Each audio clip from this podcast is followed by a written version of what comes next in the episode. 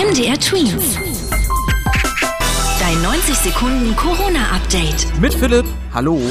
Immer mehr Menschen in Deutschland sind geimpft. Die sogenannte Impfquote steigt gerade leicht an, sagen die Forscher vom Robert Koch Institut, auch RKI genannt. Stand heute sind mehr als 54 Millionen der Einwohnerinnen und Einwohner Deutschlands vollständig gegen Corona geimpft.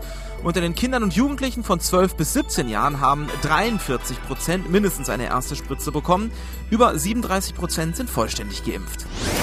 Die Regierung von unserem Nachbarland Frankreich hat entschieden, dass es dort auch weiterhin den Corona-Pass geben soll. In Frankreich muss dieser Gesundheitspass für viele Veranstaltungen und an vielen öffentlichen Orten gezeigt werden. Außerdem brauchen Menschen, die zum Beispiel in einem Krankenhaus arbeiten, dieses Dokument.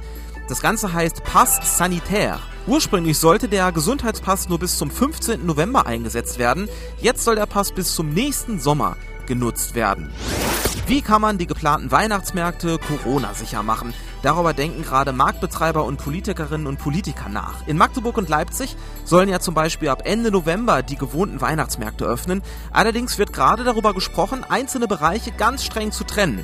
Die sächsische Gesundheitsministerin Petra Köpping von der Partei SPD hat gesagt, dass man auf Weihnachtsmärkten beispielsweise die Bereiche trennen muss, in denen man herumspazieren und essen und trinken kann, damit es einfach kein zu großes Gedränge gibt.